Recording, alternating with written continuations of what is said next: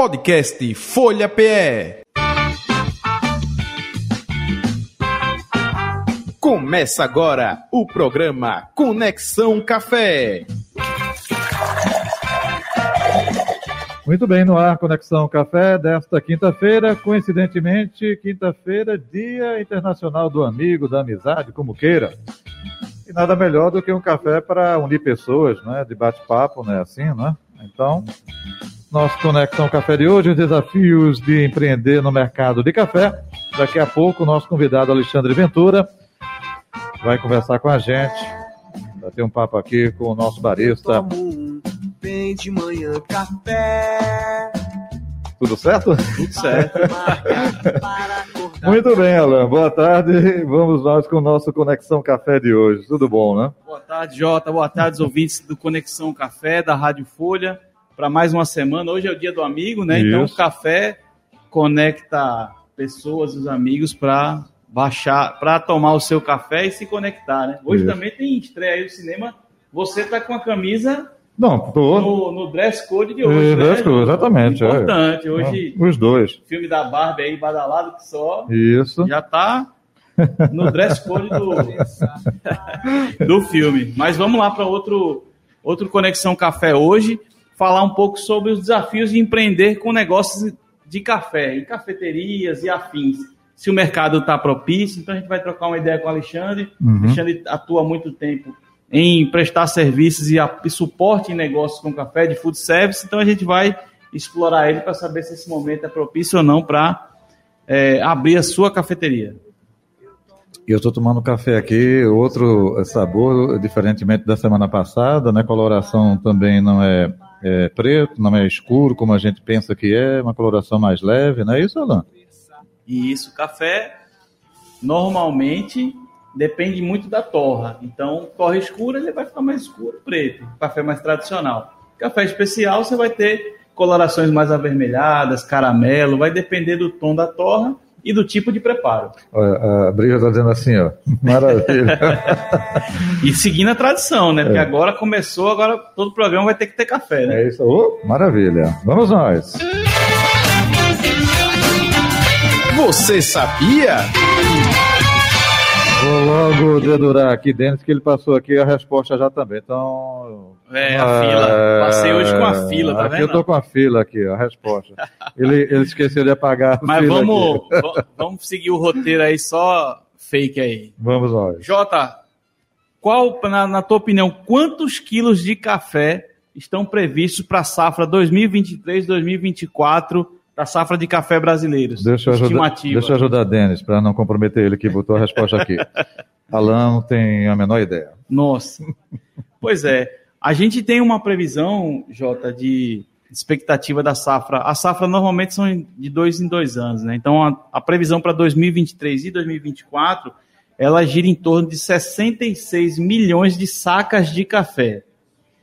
Considerando que uma saca de café tem 60 quilos, então a gente está falando aí de quase 4 bilhões de quilos de café É para o ano coisa, que vem. é Isso significa mais ou menos um incremento dessa safra né, 22, 23 para de quase 5%, né, 4,4% de aumento. Só para ter uma, uma ideia, de janeiro até junho, a gente já teve uma produção de 16,6 milhões de sacas de café. Então é um volume muito grande, inclusive de países produtores de café, como Colômbia, entre outros países, estão importando café do Brasil, comprando café do Brasil para complementar suas, seus, suas balanças comerciais relacionadas ao café. É muita coisa, viu? É, é aí a produção brasileira, não é isso? 2023, 2024. Ok. Seguindo, trazendo para você agora. Barista Responde. Bem, as perguntas de Carlos Santana, lá da Torre, e de Tassiana Alves. Não tem a identificação aqui do bairro, né? O Carlos quer saber o seguinte, Alain. Vi que vai acontecer um campeonato de baristas aqui no Recife. Ele quer saber como funciona, eh, quais os critérios que definem o campeão, enfim. Explique aí para o Carlos Santana. Bom, Carlos, obrigado pela, pela pergunta. Inclusive, quem está nos assistindo pelo canal do YouTube da Folha de Pernambuco também pode participar direto lá no chat ao vivo e mandar sua pergunta que a gente traz aqui também para a mesa. Então, Carlos, é, provavelmente você deve estar falando do desafio Coar, que vai acontecer, fazer o jabá já, Jota, que no próximo final de semana, agora 8, né, 28, 29 e 30, nós vamos fazer o Pernambuco Café Show, é um grande evento, um grande encontro do mercado de cafés em Pernambuco, trazendo produtores de Taquaritinga, trazendo torrefadores, mestres de torra, baristas, coffee lover, todo mundo que gosta de café, profissional ou não, vai estar lá. E lá vai ter o Desafio Coar. É uma Copa onde a gente disputa baristas é, para ver quem faz o melhor café, de certa forma. Então, nesse caso da Copa Barista, lá no Pernambuco Café Show, os, os 18 competidores eles vão receber um café e um kit coar, né, que é o filtro, para usar uhum, o mesmo método uhum, de preparo, uhum. e cada um vai desenvolver a sua receita e a sua água. Até a água, Jota, o pessoal desenvolve. Não sei se você lembra, a gente já teve programa aqui falando de disputas de campeonato. Então, você, uma água tem um pH diferente do outro, eu vou acrescentar sódio, vou tirar sódio, vou fazer uma série de intervenções na água para que eu possa potencializar ao máximo o meu café. Lá vão ter três juízes por rodada e os juízes vão determinar notas para cada café escolher. Dos três, são baterias de a cada três baristas por vez, e aí eles vão escolher quem foi o melhor daquela bateria para ir passando sucessivamente. Eu me lembro até da menina, não me lembro o primeiro nome, Proença, lá de São Paulo. Mariana Proença. Mariana, que ela falou que a região lá tem uma questão da água também, que influencia no sabor, tem tudo isso, isso né? Cada local, cada tipo de água vai interferir de uma forma diferente no preparo do café. Maravilha. Tá aí a resposta ao Carlos Santana. E a Tassiana Alves, ela pergunta qual o melhor filtro de café, na sua opinião, Alain? O de pano ou o de papel?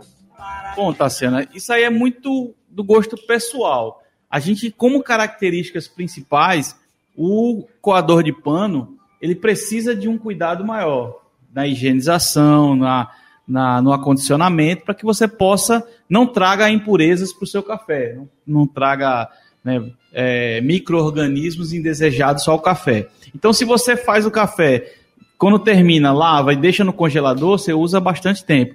O coador de pano, ele tem uma característica de liberar óleos essenciais. Então, ele passa mais óleos essenciais do café, o que torna também, ao mesmo tempo, o café um pouco mais encorpado. Então, tem esse perfil de mais peso, mais, mais corpo e mais sabor do ponto de vista dos óleos essenciais. O de papel, ele filtra mais, então ele retém mais os sólidos, então você vê que a xícara limpa dificilmente passa né, é, partículas de café para a xícara. Então é escolher um pouco do seu gosto. A praticidade do filtro de papel também, usando papéis recicláveis, evidentemente, você tem também uma, uma praticidade. E aí é testar e ver qual é o melhor. Uhum. Eu eu uso mais o de papel. Uhum. Eu prefiro mais o de papel. Eu estou vendo aqui é, que o filtro é, que você está utilizando foi o mesmo da semana passada. É. Agora eu senti diferença no gosto do café. É o café que foi de outra marca, é isso? É, outro, é outra variedade hum, de café. Esse é um entendi. bourbon amarelo, hum. tem notas de tangerina. Aquele era de frutas, aquele era de Taquaritinga do Norte. Hum, entendi. Então esse tem esse detalhe aí. Por isso, isso. que Brisa ali gostou desse daqui, Está dizendo que gostou desse. aí fica a critério de cada pessoa, né? Claro. Maravilha. Vamos nós. Papo de café. Trazendo agora o Alexandre Ventura, empresário, né, consultor de negócios Food Service. Ele também é sócio da Cofebar Brasil, não é isso? É, que atende empresas do segmento de alimentos e bebidas, especialmente de café. Nosso convidado de hoje. Alexandre, seja bem-vindo. Boa tarde, hein? Obrigado pelo convite. É, boa tarde aos ouvintes e todos aqueles que apreciam um bom café. Muito bem. Alan Cavalcante comandando aí a entrevista. Pronto, Jota. E agora você agora não vai nem precisar mais sair para tomar aquele cafezinho, porque o café já está né, na sua mão. Mas fique à vontade para aquela pausa estratégica, né? Alexandre, mais uma vez, obrigado pela sua disponibilidade de participar do Conexão Café. É, a gente, para falar é, em empreendedorismo em café, uh, você tem um perfil muito interessante, que além do ponto de vista de atender muitas cafeterias e, e empreendimentos de alimentos e bebidas, você tem um perfil muito de consultor, de professor, de dar muitas dicas. Então, acho que para quem está nos ouvindo aí na Rádio Folha, a gente está ao vivo no 96.7, 102.1, para o estado todo de Pernambuco e também ao vivo pelo canal do YouTube da Folha de Pernambuco. Então, Alexandre, seja bem-vindo ao Conexão Café. Eu já começo perguntando, né, esse momento agora é um momento propício para quem está pensando em, em empreender nesse segmento de cafeterias e afins? Olha, se nós considerarmos que a pessoa já fez todo o dever de casa, que é o seu plano de negócio, é, pesquisou e ela não e ela pudesse é, se organizar um pouco mais, eu recomendaria um pouco de atenção. A gente está no momento em que os juros estão muito altos, né? Então, para quem não tem um capital próprio e precisa buscar uma instituição financeira, vai ter um custo mais elevado. E se por acaso ela tem um recurso e ela vai tirar o seu recurso agora, ele está remunerando. Então, é, esse é um dos cuidados que tem que ter. A gente tem também um, um momento da economia um pouco estagnada, a gente vê que o setor automotivo está com fábricas paradas, é, muita discussão ainda quanto à reforma tributária, né, que se for aprovada, isso gera um, uma expectativa positiva. A gente teve também o dólar que baixou um pouco, mas os estoques de equipamentos que são importados ainda foram feitos com dólar alto. Então eu diria que se a pessoa fosse montar uma cafeteria agora é, e não tivesse uma urgência, não, tivesse já no ponto de colher maduro do projeto e pudesse adiar e avaliar mais um pouco, sobre esse ponto de vista, talvez merecesse aguardar um pouco mais. Sim, e, e, me diga uma coisa, em relação a perfil, né? A gente tem falado aqui ao longo dos programas é, muito relacionado a tipos diferentes de cafeterias, tipos diferentes de negócios. Nesse, nesse período pós-pandemia é, e com todo esse cenário econômico que você situou para a gente aqui, quais seriam, os, digamos, as modalidades ou perfil de cafeterias que seriam mais, mais adequados para esse momento, na sua opinião? Eu acho que o período pós-pandemia, ele falou-se muito do trabalho remoto, mas também se percebeu a necessidade de comunicação com as pessoas, de se ver, de, estar próximo. A gente sentiu muita falta do outro. E já se discute hoje até um regresso, né, voltando para mais atividades conjuntas. Então, eu diria que uma cafeteria ela não pode se basear apenas no café. Uma cafeteria, por ser uma atividade de, de, de alimentos, né, é um serviço é um serviço conjunto, ele tem que prestar muita atenção na composição do seu mix. Ele tem que ter o café como sua referência, como sua identidade, como sua assinatura, porém, tem que prestar muita atenção na elaboração de um cardápio de alimentos que tem um custo de produção compatível com o público pretendido e que assim ele consiga é, ter não só a venda do café, mas ter a receita da, do café da manhã, de repente da localidade do almoço ou do complemento e da parte do turno da tarde. Percebemos muito as mudanças comportamentais das pessoas, talvez até pelo custo de vida e por tudo mais, que talvez aquela saída do restaurante do domingo está sendo trocada pelo café da manhã. Sim. Né? As pessoas às vezes acordam e querem também se dar algo, então acordar e, e tomar um café fora de casa no domingo já é um ato de consumo, é um ato sim, de algumas sim. pessoas. Então, se a pessoa tem que olhar muito em torno, a cafeteria tem que se comunicar com a comunidade. Se é uma cafeteria empresarial, ela tem que se pensar que vai trabalhar nos dias de semana. Se é uma cafeteria de bairro, ela tem que pensar como ela se relaciona com a comunidade. Então, eu acho que a cafeteria hoje, ela tem uma relação muito próxima com o consumidor. Ele se identifica com ela. Ele cria uma relação muito mais até do que um restaurante. Sim, é, é, muito importante que você, a cafeteria, né, a Starbucks trabalha muito essa coisa, embora seja uma, uma mega estrutura, né, multinacional, mas eles traz aquele conceito do segundo, do terceiro lugar, que você está sempre, né, trabalho, casa e a cafeteria como essa alternativa, então é entender muito esse conceito. Mas Alexandre, a gente tá, a gente sempre está vivendo no, no, no, mundo dos coffee lovers, né? Então uhum todo coffee lover, algum momento da vida dele, pensou já em abrir a sua cafeteria. Se não pensou ainda, vai pensar em algum momento. E aí, como você fez uma, uma preocupação, se a gente fosse dar algum, alguma dica para esses primeiros passos, digamos assim, é, ele vai construir o plano de trabalho, o que é que não pode faltar para ele nessa primeira etapa? O alicerce básico. Eu vou começar agora. O que é que eu preciso fazer imediatamente que eu não posso deixar de fazer para ter um mínimo de possibilidade de sucessos para com o meu empreendimento? Eu acho que eu me deparo muito com isso às vezes lá na Coffee Bar. A pessoa chega entusiasmada, mas a gente vê que a pessoa não tem nato dela o perfil empreendedor, ela não fez nenhuma preparação, ou seja, não procurou nenhuma entidade como o Sebrae é, para se informar, ela não conversou com outros empresários e ela está confundindo a sua, o seu prazer pelo café, seu entusiasmo com a atividade empresarial.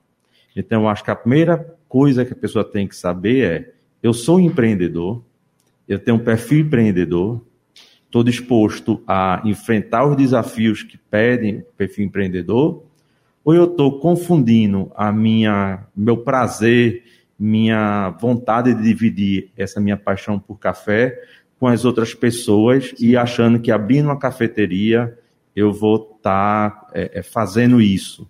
Então eu acho que a gente tem primeira coisa é se perguntar Sim. se você está disposto a riscos e se você tem capacidade.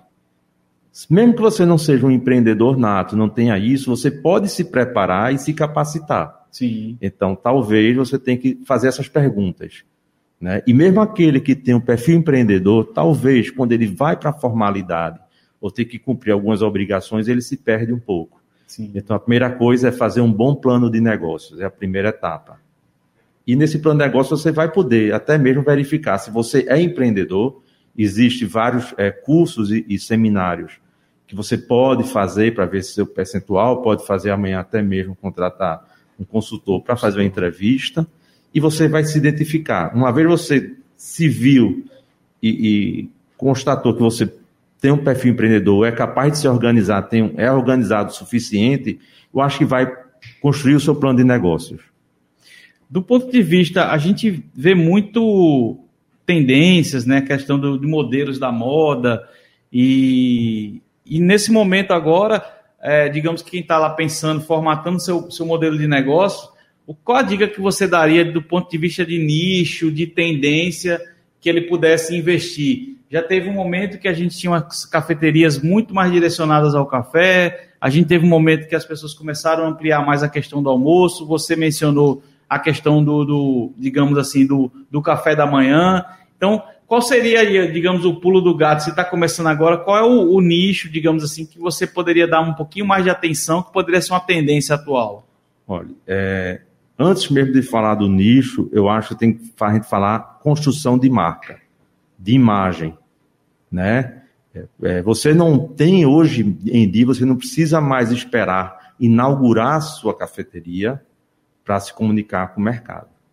Você já pode estruturar um plano de negócios em que você se comunica e informa a comunidade e as pessoas o que você vai entregar a elas para criar expectativa, né?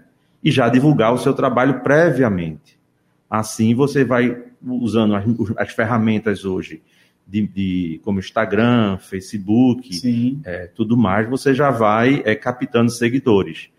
É, eu vejo é, um sucesso muito grande na, naqueles ambientes em que a preocupação com a capacitação da mão de obra, de como ela apresenta os produtos, de como Sim. ela recebe, de como ela explica e de uma prestação de serviço conjunta, eles têm é, conseguido rapidamente se consolidar.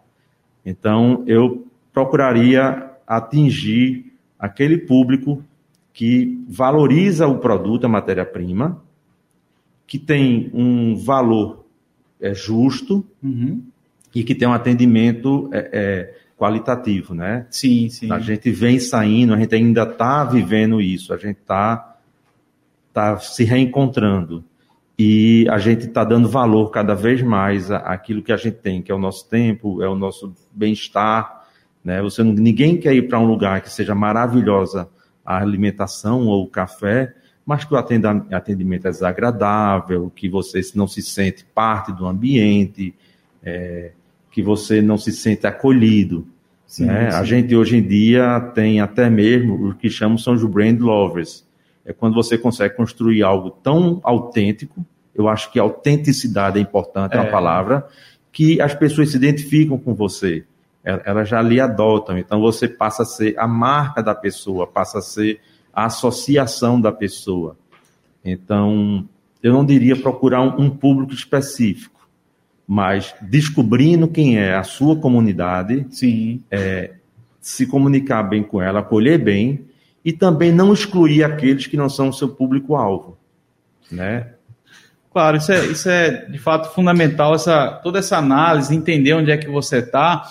Aí eu já vou até, anotei aqui para ser depois, mas vou puxar já pelo gancho.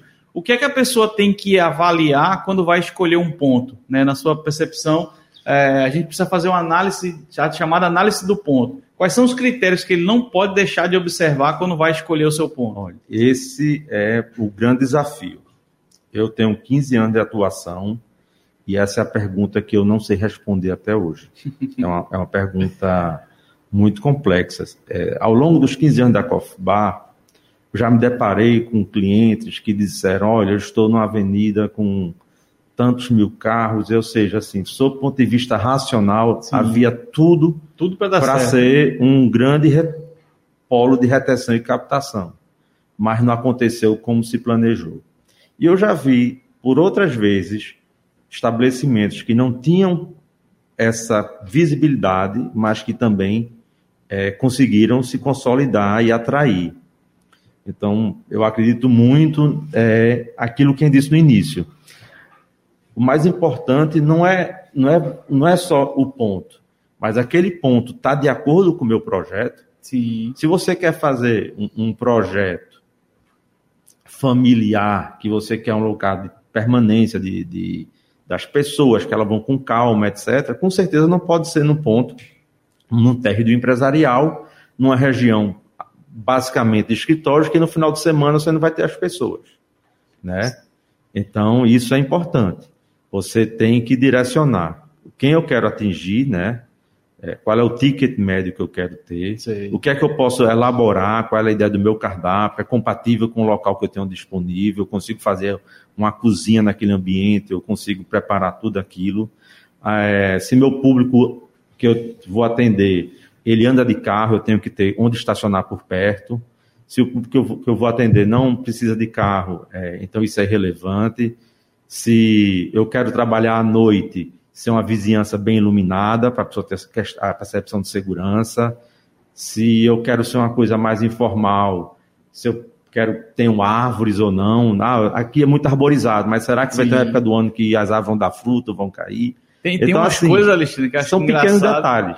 A gente chegou na época do Malakoff, a gente escolheu um ponto e a gente visitou o ponto no verão. Aí, beleza quando das férias, na verdade, né? Férias escolares. Aí você vai olhando, você não conhece muito bem o bairro, você não mora ali. Quando chegou no período de aula, 200 vans na frente do, do, do café. Você não tinha um lugar para estacionar, porque as vans deixavam na escola os meninos e ficavam esperando ali. Então, essa análise é importante, inclusive de outros períodos mesmo, para saber de chuva, se a rua alaga ou não alaga. Então, isso de fato é bem fundamental. Eu quero aproveitar aqui também para trazer uma pergunta aí. O Juscelino Bourbon, é nosso amigo aí do Coar, está é, tá fazendo aqui uma pergunta para explorar a sua, a sua expertise contábil e financeira. Qual a preocupação em relação à questão da, da parte financeira e contábil, né? Para quem está investindo ou empreendendo no, no segmento de café, entre outros, na verdade. É, é importante essa pergunta. É, nós temos hoje basicamente o MEI, né? Que eu acho que não seria só para quem está fazendo uma atividade saindo da informalidade para algo formal, mas eu diria que vai implementar de fato um restaurante pela questão das faixas. A gente vai ter o simples, que eu acredito que é o mais indicado, porque ele tem a simplicidade não só do recolhimento, mas das obrigações acessórias, Isso. né? E ele é muito vantajoso para quem tem mão de obra. Mas dentro do simples eu prestaria muita atenção em falhas que acontecem, parametrização de sistema e orientação contábil. tá? É, muitas pessoas não parametrizam direito seus sistemas e não percebem que alguns produtos como refrigerante, cerveja, água mineral, eles têm a substituição tributária, então ele pode ser excluído da base de cálculo do Simples, e também tem os produtos da tributação monofásica. Então, às vezes, a gente está até pagando mais imposto do que Sim. deveria, por não estar tá prestando atenção nesse detalhe da parametrização e da orientação. É, associações como a SCAP, como a Brasel, entidades como Sebrae, eles são é, locais para se explorar isso. A comunicação também com outros colegas, estabelecer Sim. um círculo né, de relacionamento para trocar é, ideias, apresentar problemas e, e, buscar soluções, ou apresentar soluções para problemas que existiram. Espero que tenha sido essa a, a, a dúvida dele. É, e tem uma questão muito importante, como você fala, né, pequenos negócios, às vezes a gente deixa relega muito a parte financeira, né? E você vai se preocupar com o produto, com a venda, com o marketing, mas se não, se não tiver uma preocupação é, forte com essa parte financeira de um sistema, hoje você tem sistema desde de pagando mensalidade, tem alguns softwares livres que você tiver um pouquinho mais de habilidade aí, ou mesmo a planilha do Excel, você né, estudar um pouco mais, mas é fundamental fazer controle financeiro da empresa porque ali nos centavos é uma escolha tributária equivocada que pode colocar o seu negócio a perder e você muitas vezes está fazendo sucesso, a casa está cheia, mas quando feio ao final do mês, cadê o dinheiro, né? Então, de fato, Juscelino e, e colocando é, é, super importante. Então, complementando, eu acho que talvez seja a, a finalização da resposta dele, a gente tem que saber o que é ponto de equilíbrio, Sim. que é o meu nosso faturamento mínimo para cobrir os custos. Isso. A gente tem que saber identificar o CMV, né, que é o custo das mercadorias vendidas, saber qual é o custo que a gente está vendendo. E a gente tem que saber o que é markup, né, o que é a marcação. Sim. E qual é o nosso, o nosso objetivo, qual é a minha lucratividade que eu quero. Então, eu tenho Isso. que simular, eu tenho que fazer os estudos. A gente tem que, antes de abrir, de, de abrir o local, tem que imaginar por quanto eu vou vender, quanto é que eu vou pagar todo mês. É, tem que ter o dinheiro do capital de giro, porque hoje em dia nem todo mundo paga em espécie, Sim. ou no débito, ou no Pix. Então você compra, antes de abrir sua cafeteria, você 10 dias antes, 15 dias antes, está comprando para começar a produzir, para treinar. Então você já está começando a, a, ter dinheiro. Então muita gente faz, a minha cafeteria vai custar 100 dinheiros. Sim. Aí junta 100 dinheiros. Não, minha mercadoria custa 100 dinheiros. Mas meu estoque vai custar 20 dinheiros. Então é. eu tenho que ter 100 dinheiros e 20 dinheiros. Porque com certeza meus boletos das compras vão vencer antes isso. dos cartões e das vendas que eu fiz a prazo. Isso. Então, isso, senão você já começa com um problema. É, de fato, né? é, é, entender muito. É, para quem entende, né, que tem um pouco de habilidade com a parte financeira, é mais fácil. Quem não entende, o recomendado é procurar o Sebrae, é procurar ajuda. É, tem algumas, alguns serviços gratuitos que você pode ter uma noção geral, mas se puder, é um investimento né, num serviço que vai te livrar de muita dor de cabeça no futuro. Alexandre, a gente está se aproximando do, do final do programa, quando o Jota volta, já é o sinal aqui, a deixa para a gente fazer as considerações finais. Mas eu queria que você, né, nas considerações finais, dissesse um pouco do, do, do, trabalho do Coffee Bar, quais são os serviços que são oferecidos é, para quem está pensando, inclusive, em, em empreender. Se tem uma, uma linha de produtos e serviços que podem ajudar e como é que as pessoas podem ter mais informação sobre, sobre o seu trabalho e sobre o Coffee Bar. É, o nosso serviço engraçado, né? A gente é uma empresa de, de venda de produtos, equipamentos e insumos. Mas a gente, a gente sempre refere sobre o nosso serviço. Por quê? Porque a Coffee Bar sempre tenta entregar, junto com os insumos e produtos que nós temos, um serviço, Sim. uma orientação. É, é fundamental essa, esse relacionamento com o cliente também. Ele não pode se encerrar com a simples entrega, ele é contínuo, é permanente, é perene.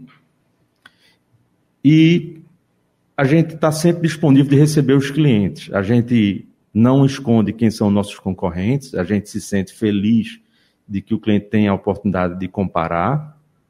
E a gente também é, nos preocupamos muito em identificar se o cliente realmente é, tá de acordo com o que ele planeja. Às vezes o cliente chega assim, ah, eu quero a máquina mais cara que existe. E aí a gente faz, olhe, não seria melhor investir em marketing, investir em mão de obra, em matéria-prima e ter uma máquina intermediária?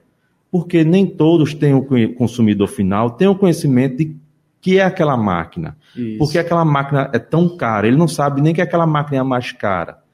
E não vai ser ter a máquina mais cara que vai fazer de você o melhor estabelecimento. Então, Isso. se você não tiver uma missão de entregar o melhor produto, não capacitar sua mão de obra, não escolher matéria-prima de qualidade e não se organizar, por mais que você gaste nesta máquina, aquele seu concorrente que se preocupou com todo esse conjunto, entrega algo bem melhor. Então a gente sempre pede isso. Se você tem um dinheiro muito ou pouco, valorize o seu recurso e escolha bem como, como utilizar ele. Eu diria hoje, é, esquecendo os equipamentos, que a qualidade da matéria-prima e a capacitação da mão de obra, bem Sim. como a boa comunicação, são muito importantes, ou até mais do que ter o equipamento mais famoso, ou a cadeira do, arqu... do design mais Sim. famoso. Né? A gente tem que prestar muita atenção nisso. É, Alexandre, passa para a gente aí a, a, onde é que se encontra, redes sociais, sites, informações o... que possam ter sobre, a, sobre os produtos. A gente tem o nosso site, que é www.coffeebar.com.br. O nosso Instagram é o arroba. Você pode nos encontrar também no, no telefone fixo, que é o 3230235, né? Ou até nos visitando na Imbiribeira, na rua Itaúba 95, próximo ali do estação do metrô da Antônio Falcão. Maravilha. Alexandre, obrigado pela sua presença aí. Para quem teve o prazer de, de, assistir aqui esse programa, foi uma aula aí, uma boa consultoria aí para começar um projeto. Já vai ter aí boas dicas para iniciar o seu empreendimento. Agradecer a participação aqui no chat também, de quem nos acompanhou pelo chat ao vivo, quem estava também nos acompanhando na 96.7 da FM. E 102,1 também. Jota, semana que vem a gente vai fazer um programa especial de dois anos do programa. Ah. Né? Que era para essa semana, mas aí a gente está nessa correria do evento. Então, quinta-feira que vem, teremos aí um programa especial, completando aí dois anos de programa. Mande um abraço para o seu filhão que está de férias, agora é Felipe, o fiel escudeiro de... Outro convidado aqui também, o Felipe Marques aqui, estava presente aqui também nos estúdios conosco. Legal, Felipe, um abraço. Um abraço, viu, Alexandre Ventura? Tudo de bom para você. Muito obrigado. Sucesso. E Alan até para quinta-feira, não é isso? Até que semana que vem. Se Deus quiser. Final do nosso Conexão Café de hoje.